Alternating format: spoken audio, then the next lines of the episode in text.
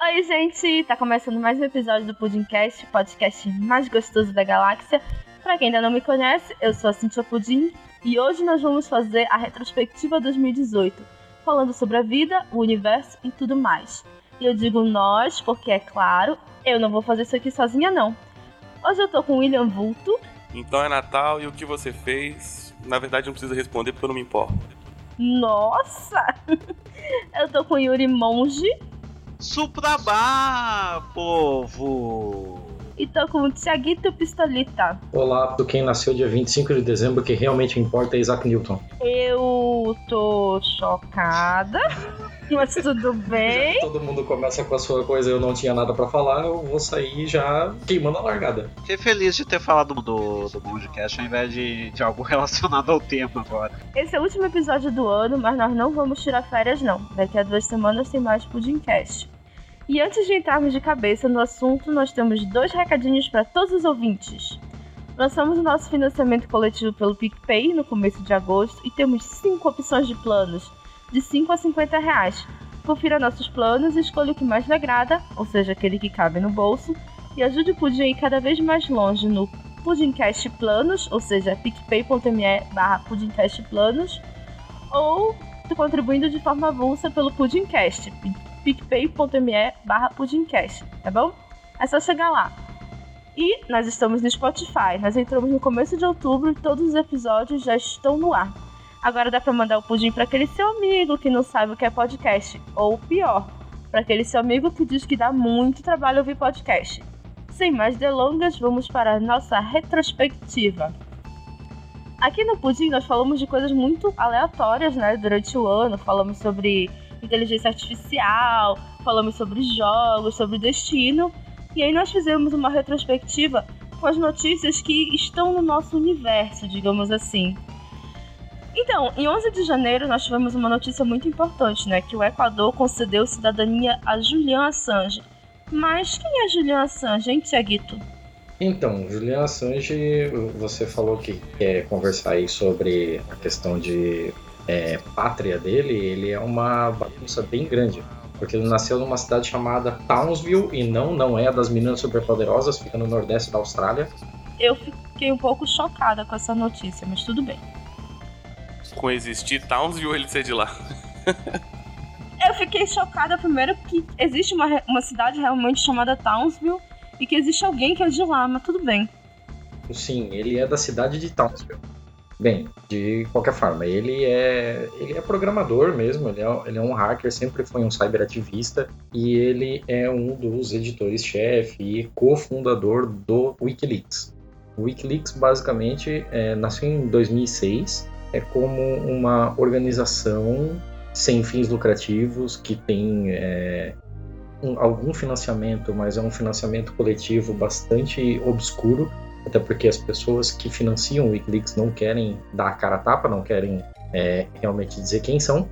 E a grande pira do Wikileaks é que ele seja um porto seguro para quem quiser enviar documentos oficiais e lançar a verdade sobre, eh, sobre os seus países, sobre os seus governos, etc. e tal. O Wikileaks é de 2006. Qual foi a grande treta, assim? Quando que o Wikileaks virou, virou notícia para valer? Foi em 2011 ou 2010. Foi em 2010, se eu não me engano. É, que o Wikileaks lançou uma lançou vários detalhes que ele conseguiu sobre a presença dos Estados Unidos no Afeganistão e no Iraque, na que ficou conhecida como Guerra ao Terror. É, tem um, inclusive, que é bem célebre lá, em que eles conseguiram os vídeos e os áudios de um helicóptero que estava fazendo uma uma varredura por um bairro do por um bairro de Cabul e eles interceptaram é, dois jornalistas da Reuters e eles confundiram a câmera dos jornalistas com um RPG, um lançador de granadas. O exército americano fuzilou esses caras, fuzilou a van que estava com eles. Dentro da van havia inclusive crianças, é um rolê pesado pra caralho. Eles vazaram todos os documentos que, que falavam sobre isso e tal. O governo teve que se responsabilizar por essa falha É, então ali praticamente começou uma guerra ao WikiLeaks e ao Julian Assange como porta-voz da WikiLeaks que ele era por parte do governo americano. Depois do, da, da publicação dos documentos secretos, a justiça da Suécia expediu dois mandados de prisão contra o Assange. Um deles é por estupro e o outro por agressão sexual. É, aqui a gente tem que, tem que lembrar que é, a legislação sueca com relação a estupro é muito diferente da nossa. Então, existem algumas coisas ali que são bem dúbias. A defesa do Assange usa isso em defesa dele e tal. De qualquer forma, foi expedida uma voz de prisão é, contra ele, mas ele já não estava mais em território sueco. O Wikileaks fica na Suécia, por ser um país bastante é, seguro com relação a ataques ao site. O Assange ele acabou recebendo do presidente equatoriano da época, que se eu não me engano era o Rafael Correa, recebeu dele a, o convite para ir para a embaixada do Equador em Londres, porque as embaixadas são territórios daquele país, né? Então, quando a, quando a polícia britânica resolveu que iria capturá-lo e mandá-lo para responder processos na Suécia, ele estava dentro da embaixada e nada poderia acontecer com ele. Hoje, já faz o que uns 5, 6 anos que ele está nessa situação dentro da embaixada do Equador, ele ganhou a cidadania equatoriana inclusive, mas se ele botar o pé fora da embaixada ele está preso. Que delícia! Então ele tá lá asilado só no prédio da embaixada, é isso? Sim, ele tá confinado lá há anos, literalmente anos. É, e essa situação se complica porque teve, teve eleição no Equador ano passado, né? E aí o cara que ganhou, o Lenin Moreno, ele, ele era apoiador do Rafael Correia, mas agora eles estão um Agora eles estão contrários um ao outro, tá mó treta, e isso pode resvalar na situação da Sanji também. Como assim? Porque ninguém sabe se o, se o Lene Moreno vai manter o status do, do Assange como cidadão equatoriano. Hum. Mas, cá, se ele já ganhou a cidadania, pode ser retirada essa cidadania dele? Isso é bem dúbio. É, isso tem algumas questões internacionais é, ligadas aí, mas de fato é, nada garante que ele vai ter essa cidadania pro resto da vida. Ele pode ser é, extraditado de qualquer forma Inclusive, existem pessoas que não têm cidadania alguma. São 10 milhões de pessoas no mundo que não têm nenhuma cidadania. Que é um, um caso que nós chamamos de apatridia. Né? Lá no Pistolando nós temos um episódio inteiro sobre apatridia, com uma apátrida que mora no Brasil e agora ela conseguiu a nacionalidade. Hoje ela é natural brasileira. Pô, gostei da, de como que a narrativa foi construída para chegar num jabá. Parabéns, Thiago. Não, é porque o único caso que eu realmente lembro assim mais próximo para poder citar. Eu não lembro de nenhum outro outra pessoa que era apátrida mesmo assim. Mas pegando o gancho, né, ele conseguiu a cidadania, mas ele ainda tá lá asilado na embaixada equatoriana. E recentemente foi descoberto que existe uma acusação correndo em segredo feita pelos Estados Unidos. Ou seja, realmente se ele colocar a pontinha do pé para fora da embaixada, ele vai preso. Mas o que, que acontece? Como ele não pode ser expulso da embaixada e ele é considerado um, digamos assim, uma herança maldita do governo anterior, aparentemente o governo está tentando expulsá-lo de lá. De que forma? A partir desse mês de dezembro, né, ele vai ter que começar a cobrir os gastos dele com alimentação e com comunicação. Lembrando que ele está asilado lá tem uns seis anos, então não tem nenhuma fonte de renda.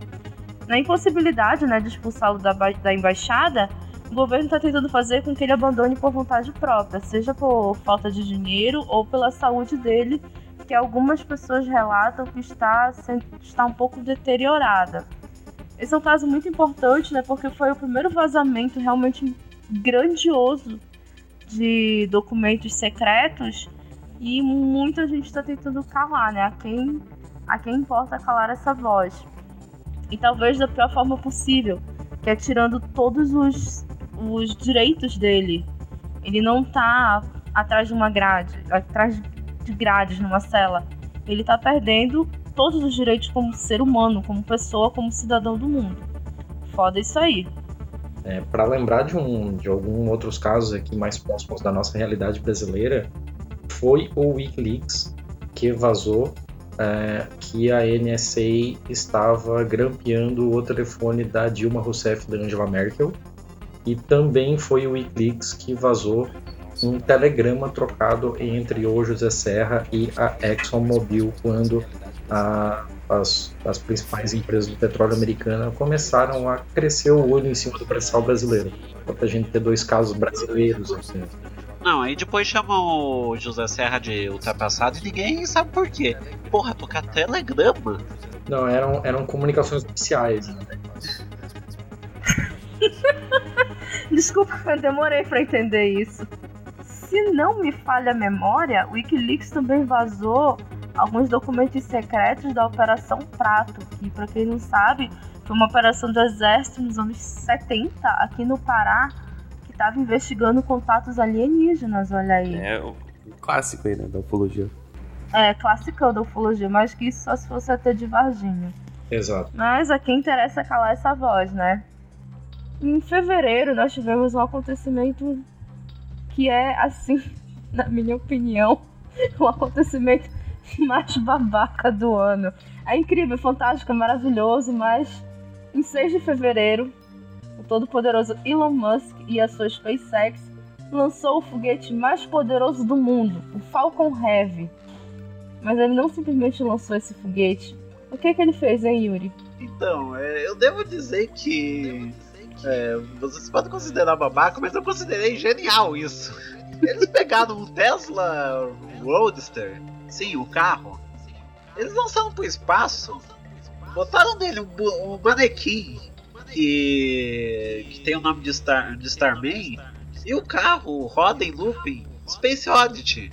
Eu, enquanto fã do David Bowie, fiquei feliz pra caralho com essa notícia.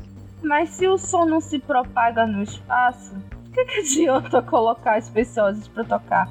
É, simplesmente pelo, pelo prazer de, de saber que tá tocando Space Oddity. Ah, Sim, continua teu argumento, vai. Quero ver até onde vai dar. Não, porque assim, vai que chega no lugar, vai que a gente descubra que tem vida em outro planeta. Eu não tô falando parar. Oh, para aí, Mas... como assim? Mas vai que descubra uma vida em outro planeta e a primeira coisa que o que o extraterrestre ache é uma, é uma música do David Bowie. Sensacional! Distribui coisa boa. Aí o, o cara chega no, no, aqui e descobre que não tem tanta coisa boa assim, mas pelo menos o primeiro contato da, do extraterrestre foi David Bowie. Não, é, a questão, a questão aqui não era o carro, é porque esse foguete ele consegue levar muito peso. E aí eles tinham que botar alguma coisa lá pra testar, né? Aí eles podiam, ah, vou botar esse blocão de concreto aqui. Só que aí não tem graça. Ah, vamos dar uma zoada aqui, né? E aí também a gente tem que lembrar que o Elon Musk é um marqueteiro de primeira, né? Para mim ele é mais marqueteiro do que cientista, de verdade. Mas. E aí, querendo ou não, deu um hype, né? Chamou a atenção. Tá, foi um carrão de cena, vamos admitir, né? Eu sei que o Falcon Heavy, ele consegue carregar o dobro da carga útil do concorrente dele, que é o Delta Heavy. Mas assim, o dobro da carga útil é o peso de um carro sério que é isso que mandam para fora do planeta? Eu realmente não tinha ideia. Mas é só um carro, uma coisa de um carro que mandam para fora do planeta? Se fossem coisas mais pesadas. Porra, você já ergueu algum carro na tua vida? não, porra. Não, é que é o seguinte, para fazer o teste, você não precisa chegar ao máximo do peso. Você, você pega uma quantidade de peso dada e aí você faz um teste de quantidade de combustível que você gasta para quantidade de peso. Se você fizesse, pega essa tecnologia e aumenta a escala, você consegue levar mais coisa. Mas você faz essa proporção, entendeu? O teste não precisa ser com limite, você faz um teste de proporção. É, a questão é que a gente criou um pequeno problema que, inclusive, estão.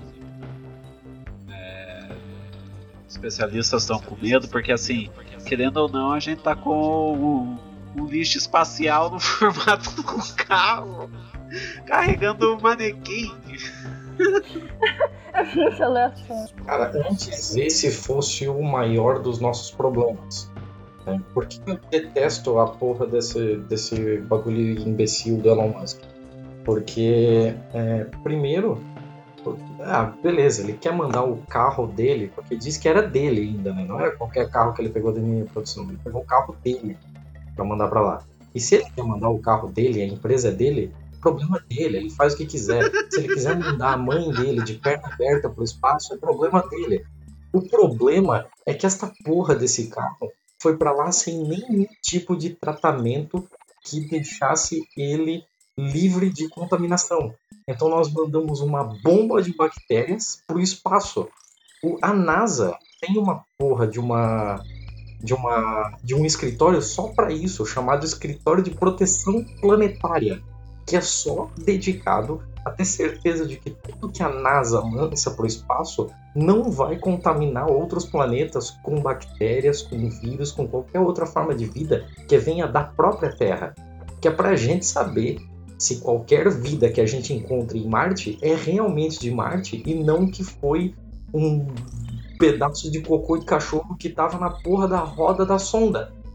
Então, mandar essa, essa, esse carro para lá é a coisa mais imbecil do mundo quando você não desinfeta ele. Não, é que, assim, quando eu paro pra pensar o tamanho do, do que o, o Elon Musk fez, ao mesmo tempo que ele. É, que ele. Revolucionou o marketing planetário. É, ele revolucionou o marketing, porque é, eu lembro que teve live para acompanhar o, o, o, carro voando ao som de Space Oddity. Ao mesmo tempo que fez isso, deu, é, tem essa merda que estão lançando lixo espacial no formato de um carro com essa bomba de bactérias que o cara tá falando. Eu, eu não sei o que dizer desse carro. eu sei o que dizer. Esse é o carro mais caro do universo agora. Imagina. Isso é um puta tesouro que tá flutuando por aí. Imagina alguém traz ele de volta. Quanto não vai valer esse carro? Mesmo que não funcione. E ainda tem o fato dele poder voltar. Poder não. O fato dele com certeza voltar contaminado do espaço, né? É tipo jaleco, né? A galera quer sair do hospital com jaleco, não sei pra quê, porque quando tu estás usando jaleco no hospital, tu estás saindo com os vírus e jogando pra rua. Quando tu tá usando na rua, tu tá trazendo os vírus pra dentro do hospital. Galera, jaleco é pra usar só dentro da porra do hospital, não é pra passear por aí. Assim como carros deveriam ser usados apenas no planeta Terra. Quem vai dirigir um carro no espaço? É uma ideia foda, é legal, é vistoso, mas. imbecil, desculpa. É muito sem noção. Eu tenho a impressão que o Elon Musk chegou assim no quarto dele. O que, que eu posso mandar pro espaço hoje? e mandou, sabe? Eu, eu quero ver tirar o carro de lá se der alguma merda. Mas voltando pra Terra, em abril, não sei se vocês lembram, nós tivemos um escândalo fodástico que eu gostaria muito que o Tiaguito e o Vulto comentassem, né? Mark Zuckerberg, também conhecido como fundador do Facebook, testemunhou no escândalo da Cambridge Analytica então eu gostaria muito que os nossos especialistas em computação, vulto e especialista em pistolar, Tiaguito, falassem sobre isso. Bom, só relembrando qual é que é desse rolê, né? A Cambridge Analytica é uma empresa e eles conseguiram usar de uma falha de segurança do Facebook que permitia que o usuário não só compartilhasse os próprios dados, mas compartilhasse os dados dos amigos, né? Então você tinha um erro nas diretrizes lá de, de acesso, né? E eu podia permitir que esse aplicativo que eles criaram acessasse não só os meus dados, mas os dados de todos os meus amigos. Com isso, eles fizeram uma data, um banco de dados de mais de 10 milhões de usuários, com dados de todo mundo. E, de acordo com eles mesmos, se você olhar no site da Cambridge Analytica, tem lá que eles influenciaram nos resultados das eleições dos Estados Unidos, que elegeu lá o pato Donald Trump, né? Uh, e aí, bom, vazou essa, essa, informação, deu mal merda, e aí chamaram o Zukita pra depor lá no Senado, né? Foi no Senado ou foi no Congresso? É, aqui, tá, foi no Comitê do Senado. Senado, né? Bom, aí ele foi depor no Senado e aí fizeram aquele monte de pergunta para ele, aí botaram senadores para fazer perguntas de tecnologia para um programador e é a coisa mais bizarra do mundo, né? E é, é engraçado porque, igual aqui no Brasil, você vê que, nossos, que os representantes não sabem porra nenhuma de nada. E aí eles ficam fazendo pergunta, ah, e aí, como é que é? Como é que foi? E aí o Mark Zuckerberg esquiva como um maldito ninja e não responde porra nenhuma, basicamente. Mas assim, eu acho, sinceramente, a coisa mais importante desse. sei lá, dessa. desse testemunho dele foi os memes que foram criados com as fotos absurdamente bizarras dele. Que se vocês não viram, caramba, por onde vocês estavam esse ano no planeta, cara? O mundo todo viu os memes de Mark Zuckerberg. Única coisa que prestou do testemunho dele. É, podemos dizer que basicamente, enquanto o Senado e o Congresso estavam tentando descobrir se o, é, o, o que, que aconteceu nessa história do, do, do, do dos dados que foram vazados, a internet estava preocupada em saber se o Zuckerberg era um ET ou não. É. Se ele era um reptiliano. Tá. Um reptiliano. não, não é que nós estávamos preocupados em saber, nós tínhamos provas. Eu digo nós porque eu habito a internet também. São todas as provas, tá tudo lá, é cientificamente comprovado, ele é um reptiliano. É, cientificamente comprovado pelo BuzzFeed.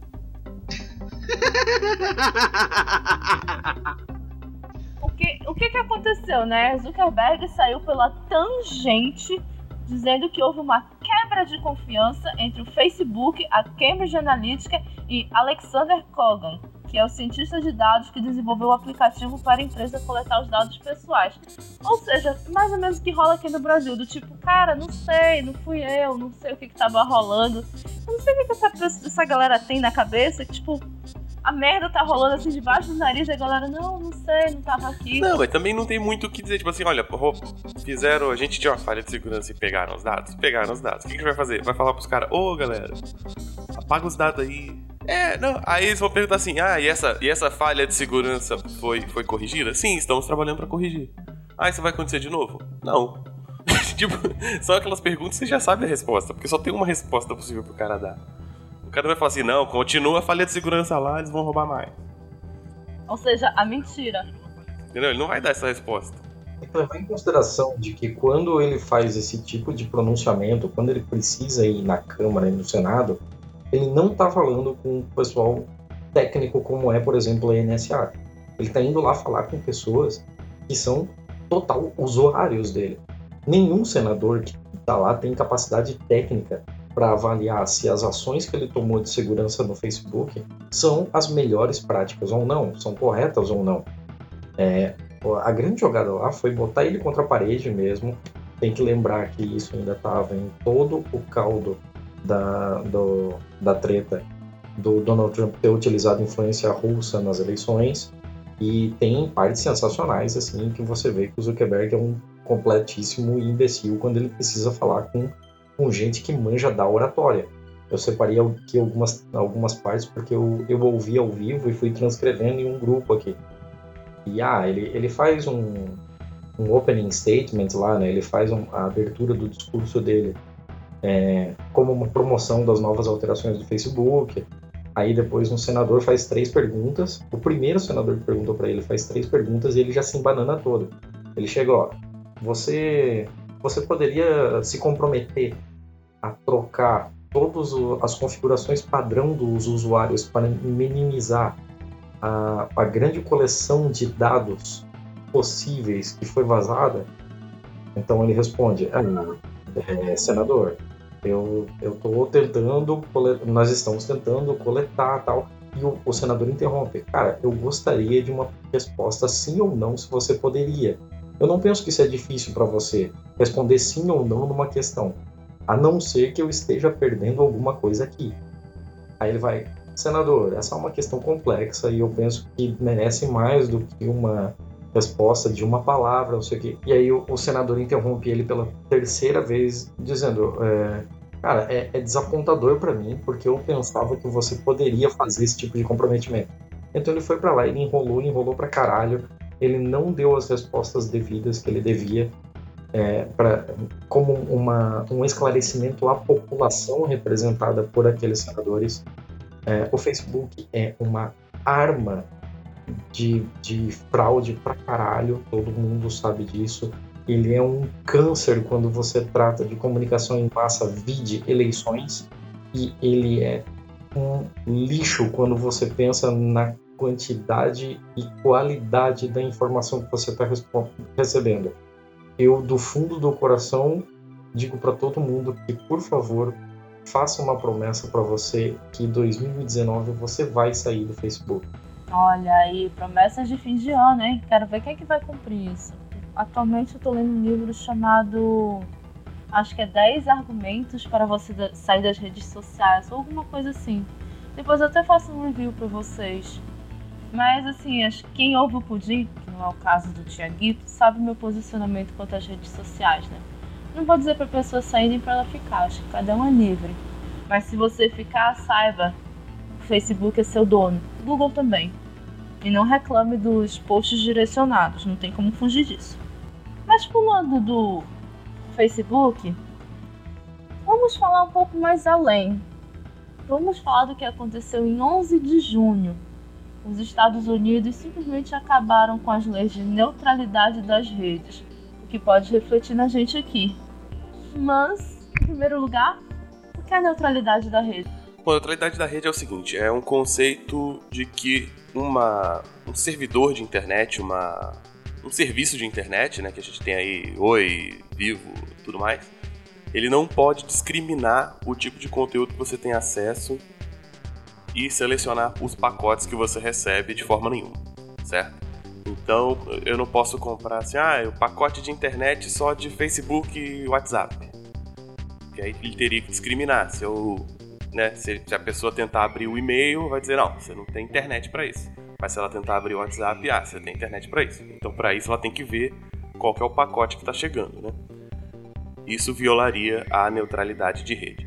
Então, por exemplo, só para dar um exemplo, essas operadoras que dão assim, ah, WhatsApp de graça, Facebook de graça, elas estão violando a neutralidade de rede, que está prevista no Marco Civil da internet. Então, eles estão de fato uh, cometendo um crime, né? É, uma coisa que ajuda você consumir menos a tua, a, a tua banda, por assim dizer, para que ela dure mais. É ao passo que fica meio sem sentido, né? Porque teoricamente, se é, o cliente poderia aparecer com uma propaganda, ó, tá dizendo WhatsApp de graça, ilimitado. É, a partir do momento que você diz ilimitado numa propaganda e vem aquelas, letra, é, aquelas letras miúdas, aí o cliente já pode começar a ir lá na, na Anatel, dizer, ó, tá errado está prometendo uma coisa e tal, tal, tal, e tal, tal, tal. Pra, mim tá, pra mim tá errado totalmente você discriminar. É, primeiro porque para discriminar ele tem que olhar seus pacotes. Primeira coisa. Segundo, e já olha, e olham mesmo, mas quando discrimina deixa isso mais claro ainda, né? Uh, outra coisa é que você segmenta a internet em partes mais ou menos custosas. Então, tipo assim, eu tenho um monte de informação possível, mas essas aqui eu não gasto para acessar essas aqui eu não gasto para acessar, então com isso a operadora meio que escolhe por onde você vai. Entende? Então, por exemplo, eu vou dar, vou dar um exemplo. O Facebook fez uma. Eu tô puxando de cabeça, tá? Fez uma proposta para um país subdesenvolvido desse que eles levariam a internet para lá. A empresa custearia os custos de, de equipamento, né, de botar a internet no, na região ali. Só que com isso eles teriam vantagens. As vantagens eram tipo assim, ah, o Facebook que vai gerenciar as redes dessa galera e tal. Então se você já tem gente hoje que entende que, que acha que a internet é o Facebook, você vai ter mais gente ainda nesse rolê, entende? Você vai ter mais gente discriminada. E aí você tem, ah, eu consigo entrar no Facebook, mas se eu clicar para abrir a notícia, eu não consigo ler a notícia, porque eu não tenho internet para isso. Facebook eu tenho de graça, mas não tenho internet para isso. Aí você só lê a manchete, né? Você tem mais essa coisa do compartilhamento da pessoa que só lê a manchete, etc, etc. Isso gera uma série de problemas, uma série de tretas.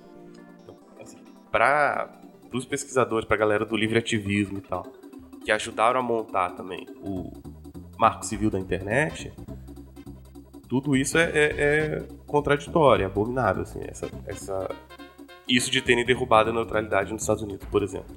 Cara, aí que tá eu tava lendo, né?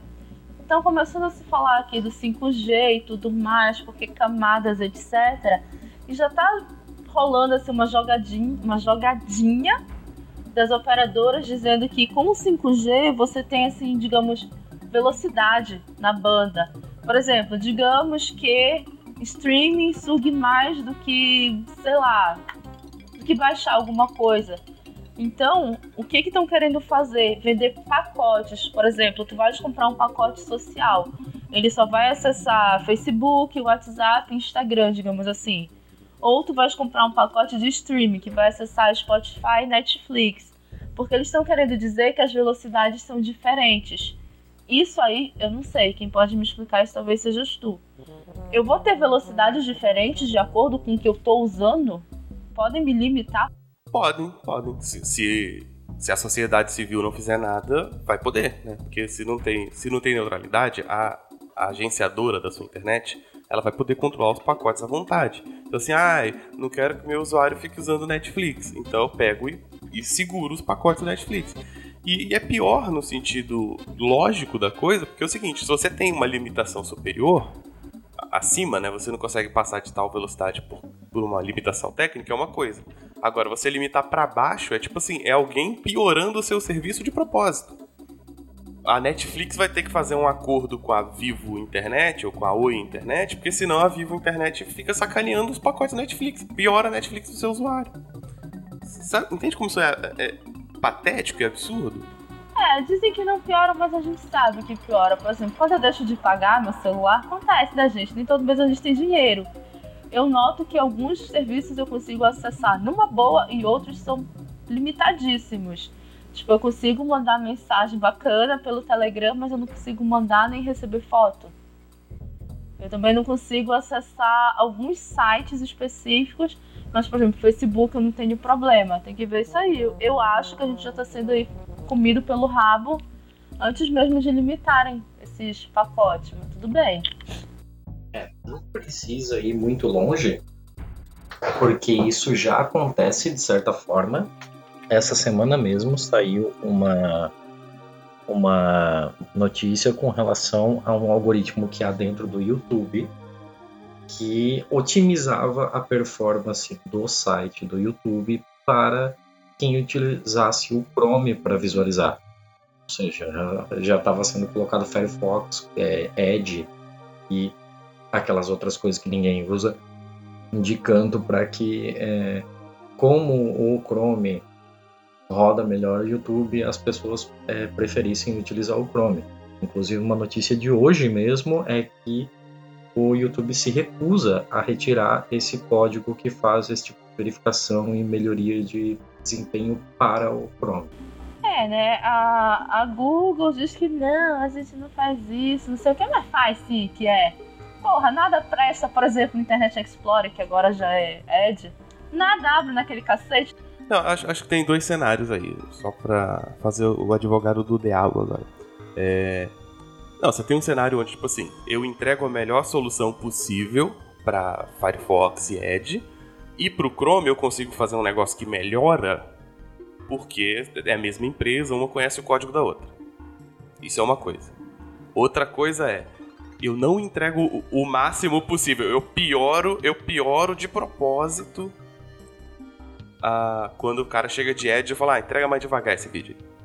Entende? Uma coisa é eu melhorar o eu conseguir melhorar o serviço numa parceria, mas no, nas outras fora da parceria eu entregar o razoável. Outra coisa é você piorar de propósito, entendeu? Inclusive, Vulto, isso aí que tu falaste é um ponto importante também, pelo que eu tava lendo. Digamos que, beleza, façam esses planos bostas de streaming, de jogos, de sei lá o que. E aí, por acaso, eu tenho lá um plano chamado mobilidade, que faz com que eu consiga acessar bem meu GPS, meu Uber. E digamos que a minha operadora, a Vivo, feche uma parceria com a Uber e eu simplesmente tenho uma velocidade maravilhosa para acessar o aplicativo da Uber, mas uma velocidade merda, digamos, com 99 táxi. Ela vai sim estar limitando o serviço por conta de uma parceria fechada. A gente sabe que aqui é Brasil, tudo pode, aqui é terra sem lei. Se esses pacotes realmente forem implementados, cara, o que vai o que vai aparecer desse tipo de coisa assim não tá fácil. Vai ter uma parceriazinha aqui, uma parceriazinha ali, porque claro, todo mundo quer vender seu serviço. E se o seu serviço for o único que realmente é, você consegue acessar com a banda do seu celular, mano, vai ser o cão aqui ser uma merda. É, vale lembrar que lá nos Estados Unidos é mais fácil falar de acabar com a neutralidade da, da lei. É, melhor, mais fácil acabar com a neutralidade da rede. Neutralidade da lei é, é foda. Neutralidade da rede, da lei. o, coisa que acontece por aí. Mas. No Brasil já acabou, né? Faz tempo. Pior que é. é.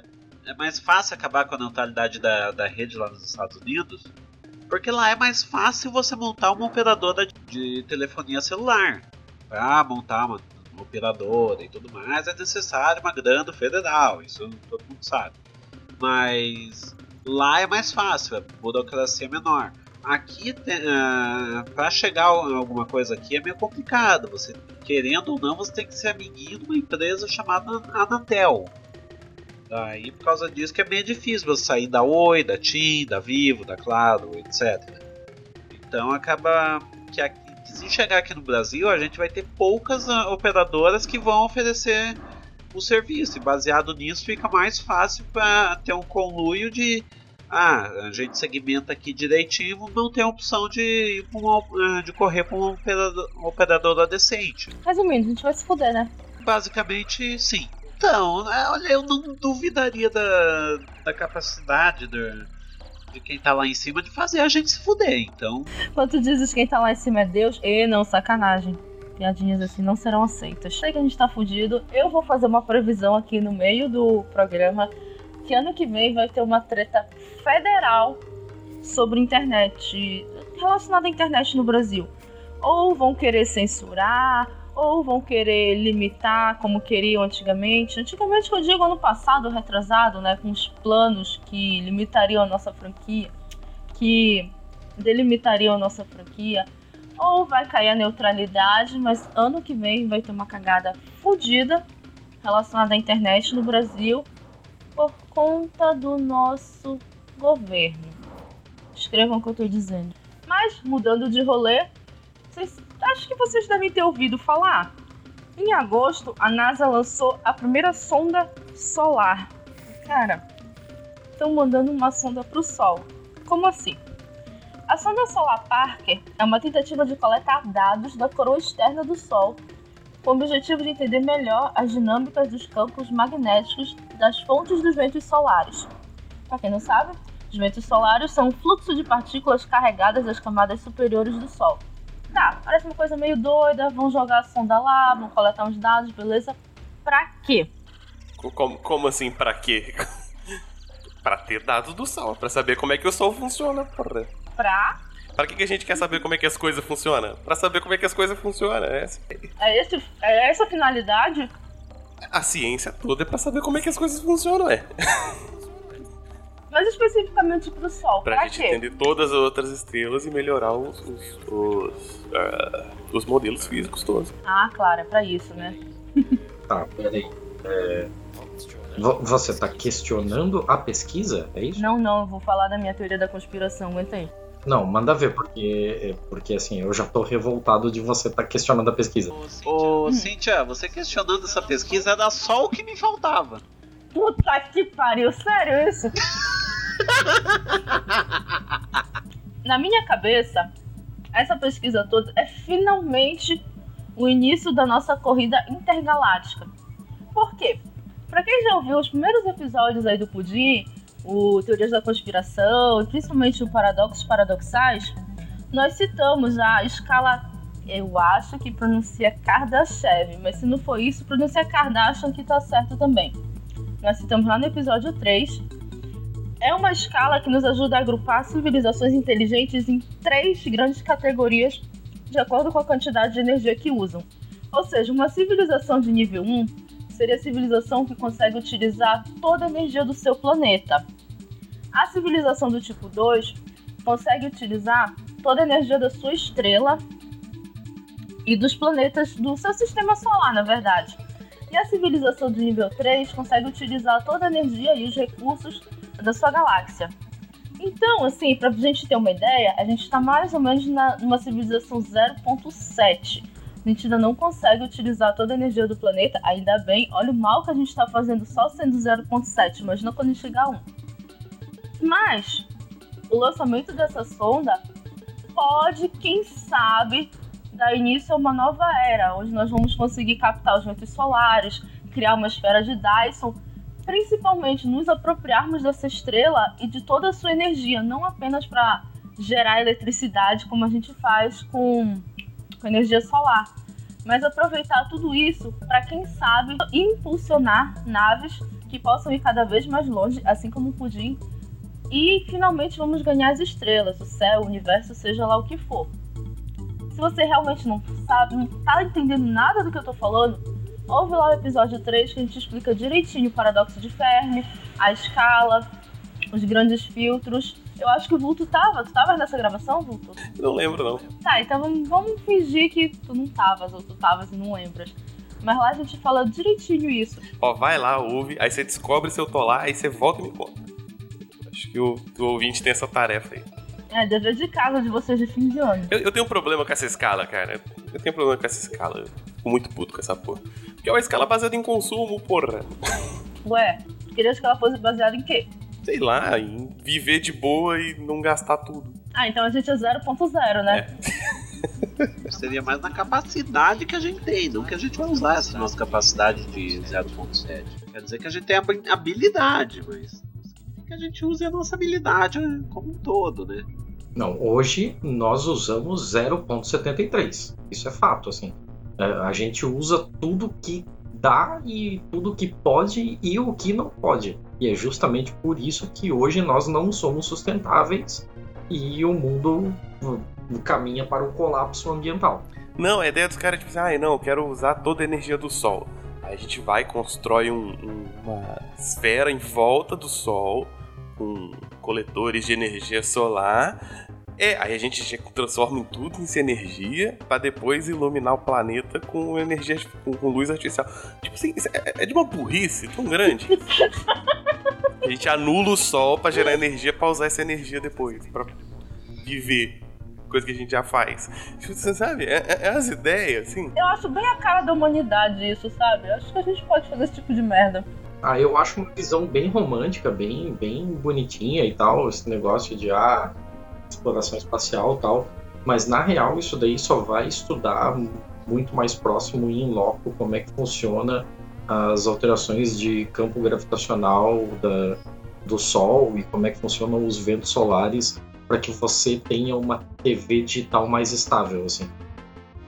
Em aplicações práticas a gente só vai usar para isso, assim, para magnetismo. Em, em curto prazo a gente não vai ver nada grandioso vindo disso não. Thiago, por que tu estragas as coisas que eu falo? E o que tu tá fazendo aqui no pudim? Você me chamou. Por que tu tá estragando a minha visão romântica? A gente, a gente é pessimista e odioso, cara. A gente tá aqui para destruir sonhos.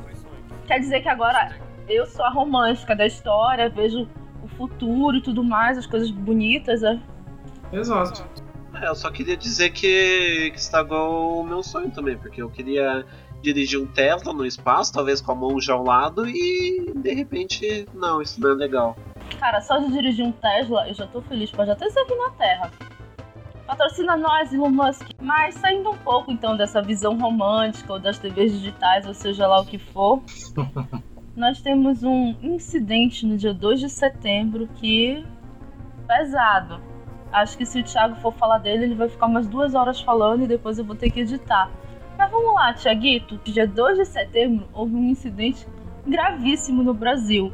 O Museu Nacional foi destruído pelo fogo. Tenta resumir aí toda a tua indignação em três minutos, vai. Valendo! Umba, umba, umba, e. Caralho. Tá, três minutos pra falar do Museu Nacional. Ok. Três minutos pra falar de.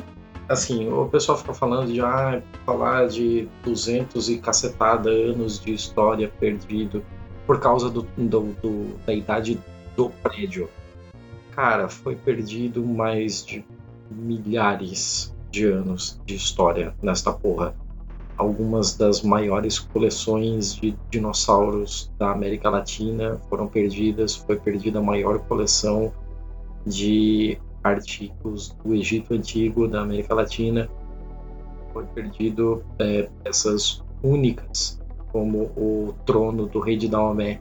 Assim, não tem réplica, não tem cópia, não tem nada. O original, foi doado, foi dado de presente para Dom João VI pelo próprio rei de Daomé o Dom João VI ele era um entusiasta de expedições científicas e o cacete, então ele resolveu que a, o prédio da Quinta da Boa Vista seria um lugar de exposição dessa, de todas essas relíquias e tal. Ele sempre foi um egiptômano e tal. E aí no dia 2 de setembro, por um, mil questões envolvendo negligência, falta de recursos, imperícia, mil problemas relacionados à parte elétrica, relacionados à precariedade de determinadas estruturas. Perdemos isso em um dia. E um dia foi coisa pra caralho, foi um dia pesado, foi, foi foda. A ciência inteira chorou. E quando eu digo a ciência inteira, eu não estou falando só do Brasil, assim, a, a, ciência inteira chorou a perda de um conteúdo inestimável, tinha muita coisa que foi perdida que sequer havia sido catalogada.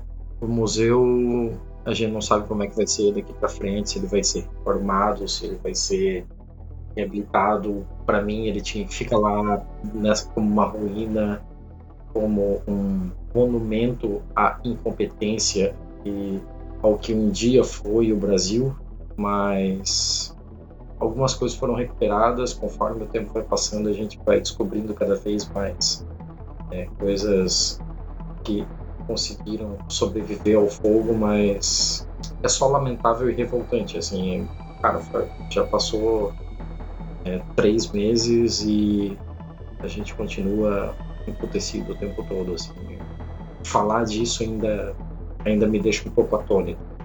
Assim, a gente sabe, né, foi noticiado que alguns governos internacionais estão direcionando uma grana para recuperar e que vai demorar alguns anos, né? Me dói muito pensar que esses fósseis ou várias outras peças sobreviveram milhões, milhares, muitos, muitos anos, mas não sobreviveram ao Brasil, né? Não sobreviveram ao governo do Rio de Janeiro. Mas eu só queria falar uma coisa para vocês que com a desativação agora do Museu Nacional, o museu mais antigo em atividade no Brasil é o paraense Emílio Guild. E mesmo assim, né, mesmo sendo mais antigo, sendo o Taratatau aqui da Amazônia, ele passou por um tempo ruim e ele quase precisou fechar as portas. Um tempo, não faz muito tempo não.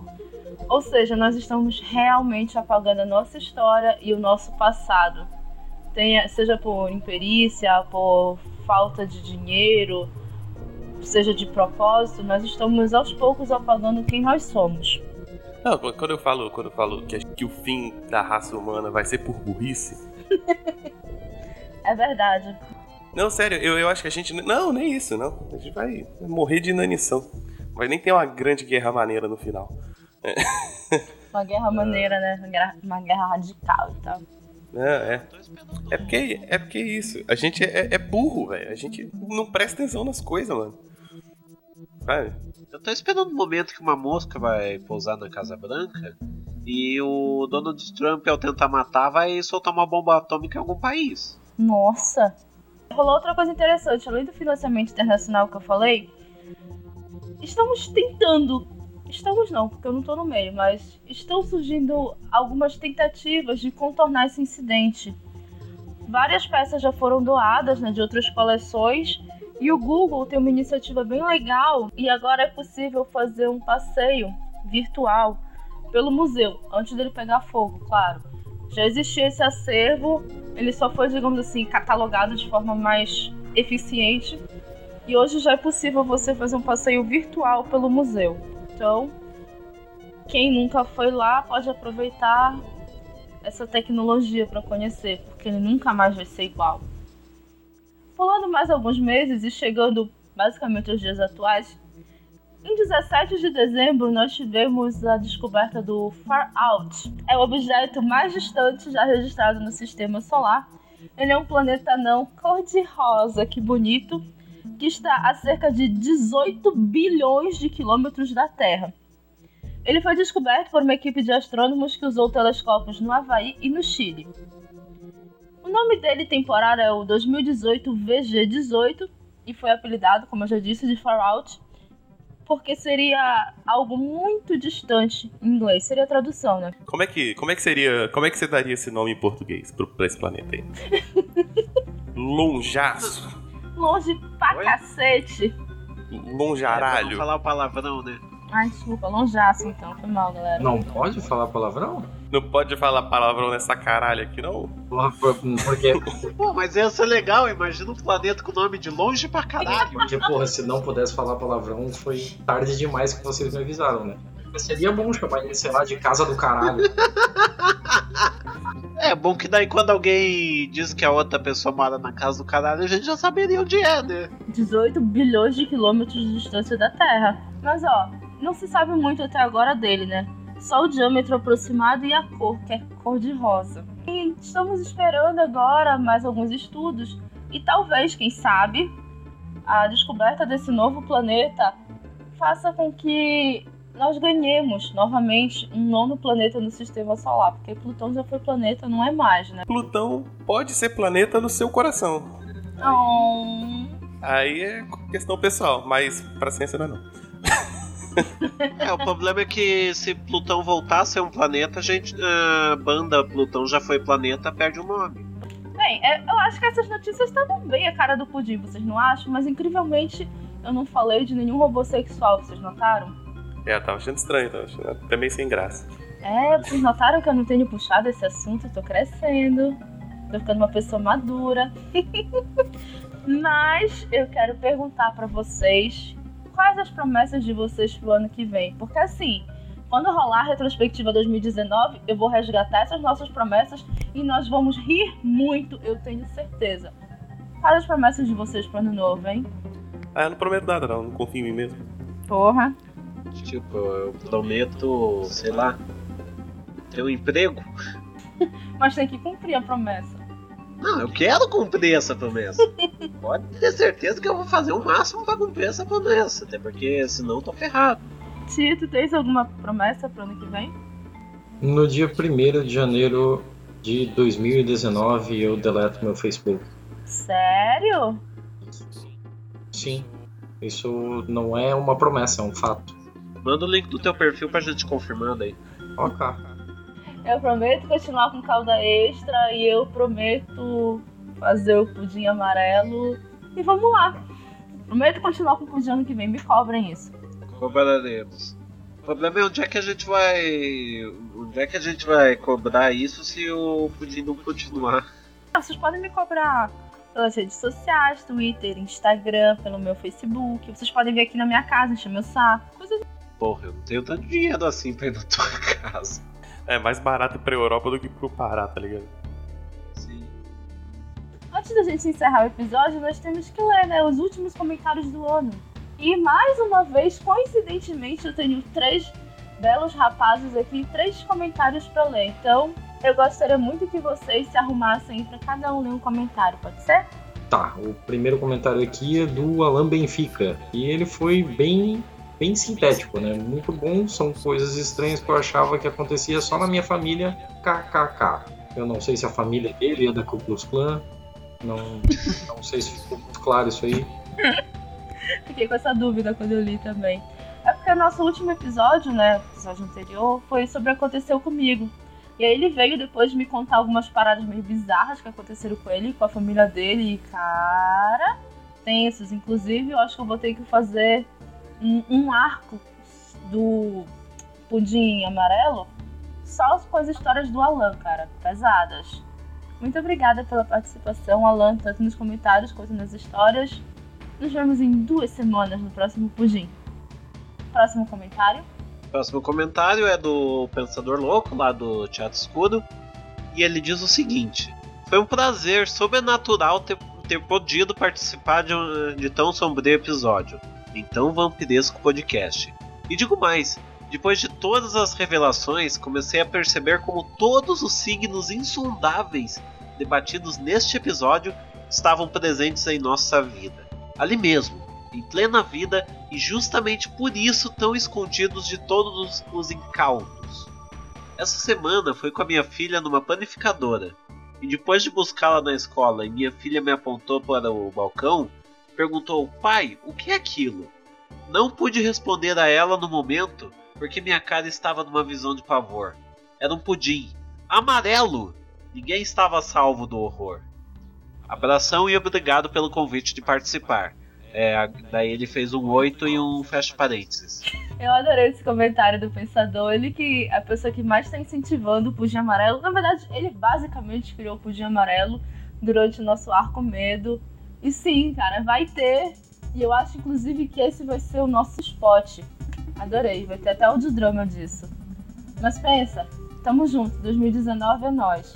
É, tamo junto, pensador. Oito fecha parênteses pra você.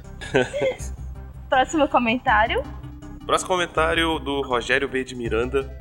Gente, mais que divertido esse episódio, risos. Vou deixar aqui um código importante para ele. Usem no HTML, aí ele deixou um código hexadecimal aqui. FFFF00, que é a cor amarela, basicamente, né? O amarelo mais amarelo de todos os tempos, inclusive. É, é o, é o full amarelo, né? Que é o inverso do azul lá e tal. Sobre a história contada pelo pensador louco da menina que não deveria ter bebido no ano novo, é verdade e tem mais. Ela saiu do quarto com as bermudas pelo avesso e nem percebeu. Acho que foi de falta de forças para virar a bermuda para o lado certo. Cara, eu fiquei na dúvida como é que é uma bermuda do avesso. Que, é, quando tu tiras, ela fica ao contrário e veste ao contrário. Me diverti demais e já deixo aqui a indicação para que o Yuri concorrer com o Bruno Áudio dos Los Ticos pelas piores piadas do século. Beijos e abraços. Aí, Yuri, tá te indicando aí pro prêmio. Então, prêmio Morte Horrível de pior piada. de piada. Então, quero dizer que o, o Dono Aldi, ele é o, uma grande inspiração para todos nós, é, admiradores das piadas ruins. E meio que a gente. É, todos os outros concorrem pelo vice porque o título já é do Bruno Aldi. Então nisso a gente não, não se mete.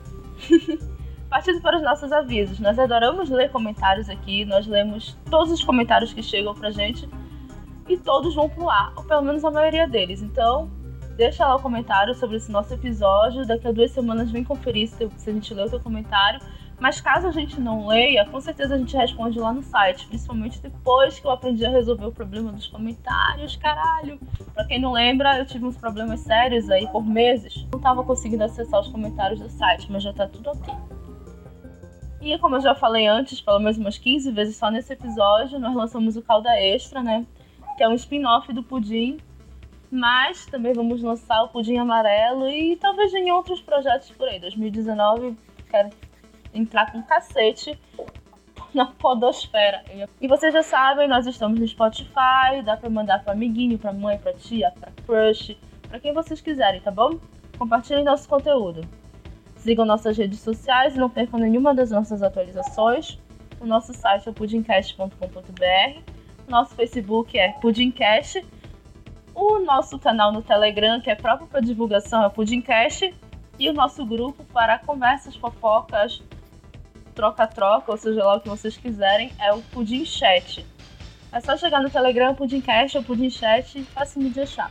E, reforçando, nós lançamos nosso financiamento coletivo pelo PicPay e temos cinco opções de plano. Confira nossos planos no picpay.me barra Planos ou se você quiser contribuir de forma avulsa, é só ir no picpay.me barra pudimcast. Caso você queira contribuir de uma forma que não envolva dinheiro, é só compartilhar nosso conteúdo, mandar para os amiguinhos, deixar comentário, dar feedback, essas coisas. A gente adora receber comentários de vocês. Meninos, muito obrigado por estarem aqui neste último episódio do ano. Eu também gostaria de agradecer a todos os outros 16 participantes que passaram pelo Pudim ao longo do ano. Convite para vocês para continuar aqui comigo no ano que vem. Já está sendo feito agora. Eu espero que vocês continuem. E principalmente, Yuri barra Monge, eu tenho um pedido mais que especial para ti. Eu espero que tu me diga sim. Queres se juntar à equipe fixa do Pudim? Ah, eu quero! Ah! Temos uma equipe fixa, mas ela é rotativa, então espero contar com vocês ano que vem.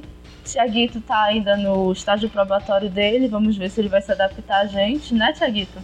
É, eu, eu preciso superar esse problema de fazer piadas aí. É um negócio que não dá muito certo comigo, não. Peraí, tu precisa superar o nosso problema de fazer piadas ou tu precisa superar o problema de não conseguires fazer piadas? É tipo isso. É isso aí que você entendeu. Uma coisa ou outra, isso. Ah, beleza é basicamente um pouco de tudo. É o, é o problema dele não fazer piadas, é o problema da gente fazer demais. Principalmente um tal monge aí. Principalmente quando a piada é ruim. Então, né? Espero contar com vocês aqui no que vem. O ano foi incrível. Muito obrigada a todos que vêm ouvindo. Esqueci de comentar, batemos os 5 mil downloads antes do fim do ano, olha que felicidade. Antes do Natal, na verdade. Então, um presentão pra mim. Conto com vocês ano que vem, tá bom?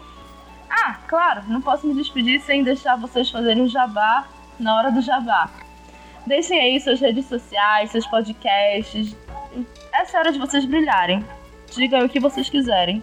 Uh, você me encontra em lugarnenhum.net, o site lá pessoal, onde saem os podcasts que eu faço e vários textos diariamente lá, tá? Uh, e me siga no Instagram, arroba William Vulto, tô postando as fotos de, de inseto maneira lá, hoje eu tirei uma foto maneira de uma aranha aqui. Ficou foda. Bem, eu tô lá com a Letícia Dacker no Pistolando Podcast, no pistolando.com ou no Twitter, arroba pistolandopod. Você nunca mais vai me encontrar a partir do dia primeiro no Facebook, mas no Twitter eu estou como Thiago Underline CZZ. CZZ. É como se fosse Cazuza sem as vogais. Ah, foi daí que saiu? Não confirmo nem nego. Ah, ok. Bom, é, eu estou no Mongecast, um podcast de entrevista. Em sua grande maioria entrevistamos podcasters.